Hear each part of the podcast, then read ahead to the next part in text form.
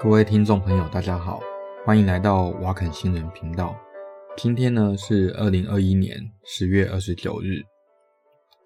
那我们今天来讲一下一些嗯跟天文学有关，但是又不完全是天文学的东西。好了，我们今天来讲一下什么叫水逆。好了，主要是因为最近很倒霉，然后刚好又看到说网络上。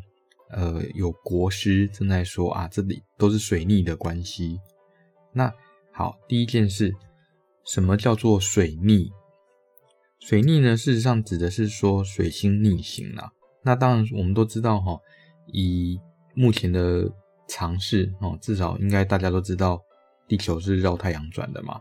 我们现在毕竟不是十三、十四世纪。那从地球看天上，我们会发现。有一些星星呢，它就固定在那边，每天都是跟其他星星保持着一样的位置，应该说一样的相对位置啦。那这种呢，我们叫恒星。那有一些星星呢，它就是不太一样，它会动来动去，然后它跟其他的恒星们，它会有不一样的相对位置。那这种我们叫做行星。所以从地球上看天空的话，主要会看到这两类的行星。那一个就是恒星，一个就是行星。那行星里面呢，太阳系最靠近内侧的一颗行星，我们知道就是水星嘛。哦，那英文是 Mercury。那 Mercury 这颗星呢，那我们知道现在 Mercury 意思是水银嘛。不过在呃早期的时候，哈，那 Mercury 是指的是罗马神话中的那个众神的信差，叫 Mercurius。那事实上，Mercurius 就是相当于希腊神话里面的 Hermes 啦，就是跑得最快的那个神这样子。那为什么会用这个神的名字来帮水星命名？当然是因为从地球上来看的话，呃，水星相对于太阳的那个运动是算是非常非常的快。那一下子是在呃清晨看得到，那一下子在傍晚才看得到。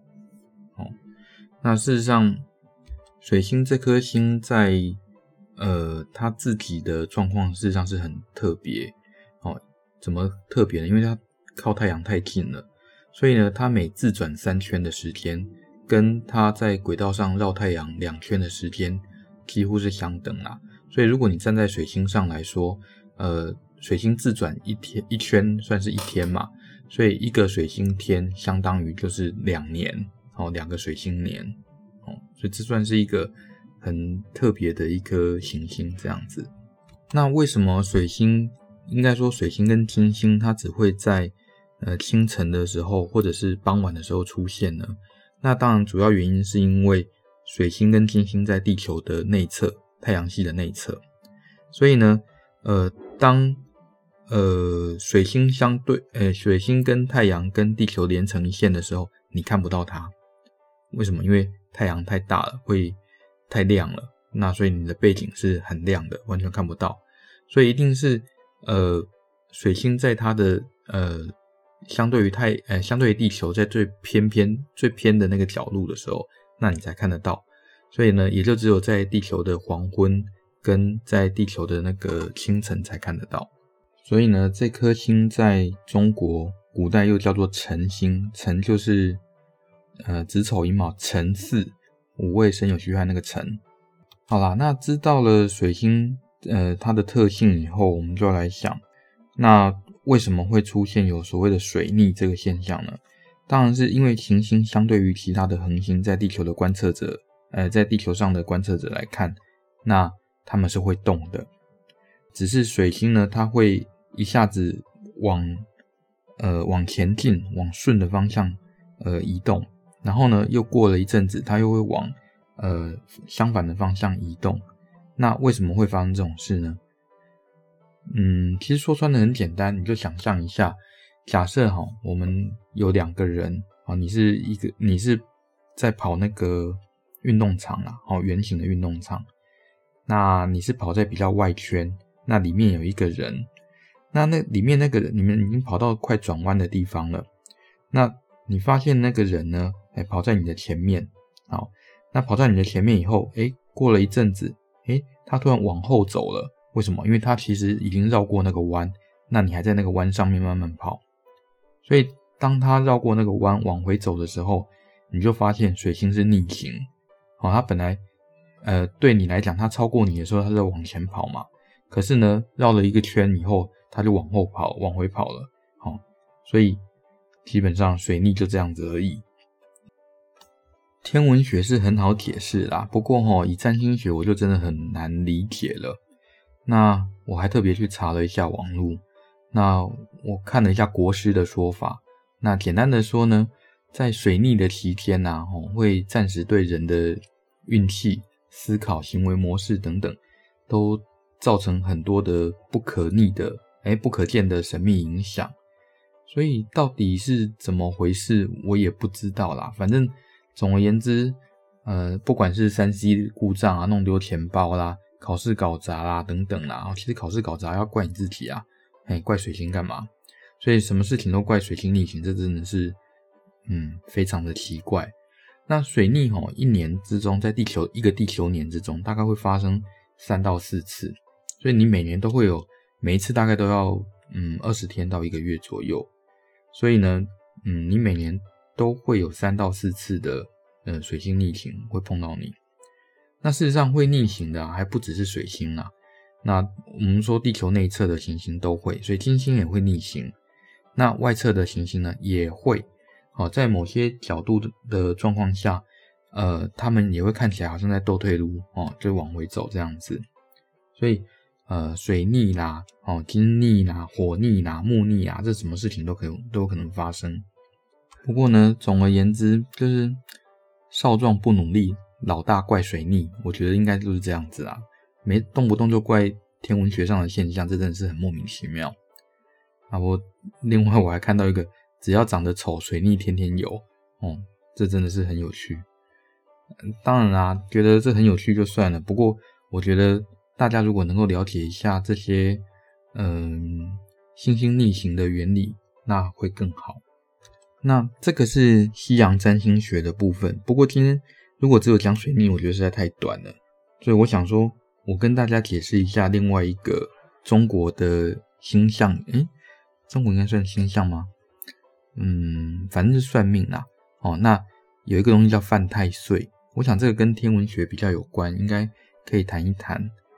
那第一件事，什么叫做太岁？事实上，太岁哈，它是一颗行星。是哪一颗星呢？就是木星。所以主要是因为在中国的春秋战国那个时候，那采用岁星纪年法，就是用木星在天上的位置来表示一年是怎么样啊。那因为木星的公转周期大概是十二年左右哦，那所以用呃十二年的话，当然就是我们知道一个生肖的周期哦。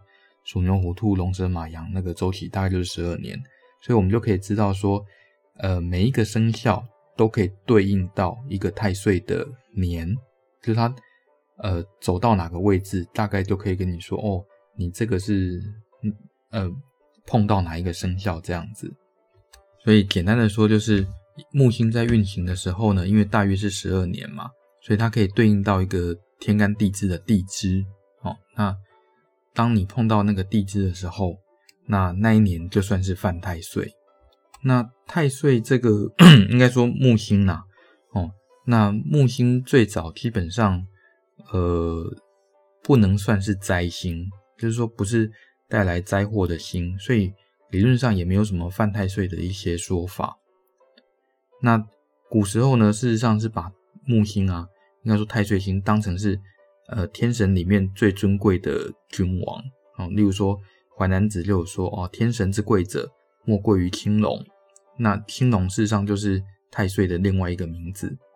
那后来太岁星啊，要一直到宋朝左右，那才开始变成人格化，变成一个神。那太岁这个神的话，最早在宋朝应该是叫殷郊，殷呢是殷商的殷，那郊是郊外的郊，殷郊。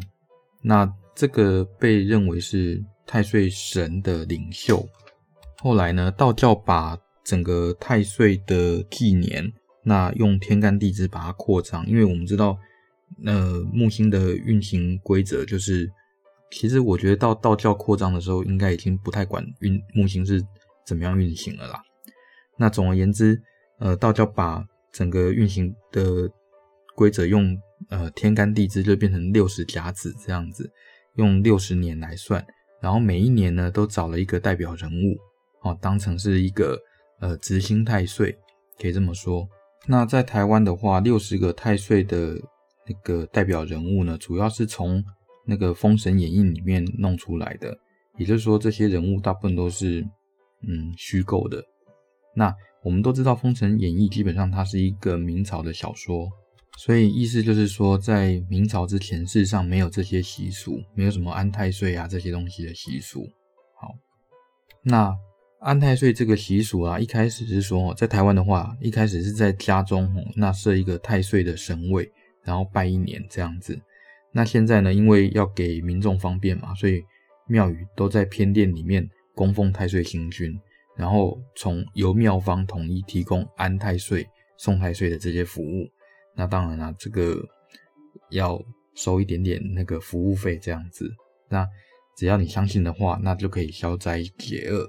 好不过呢，不管是你要怎么样安太岁啦，哦，我觉得安太座其实比安太岁还要重要一点哦。你太座没有安好，那个不只是一年而已哦，一辈子都日子不好过。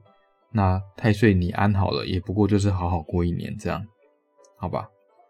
那我觉得关于民俗信仰这件事情啊，就是你可以相信啊，不过。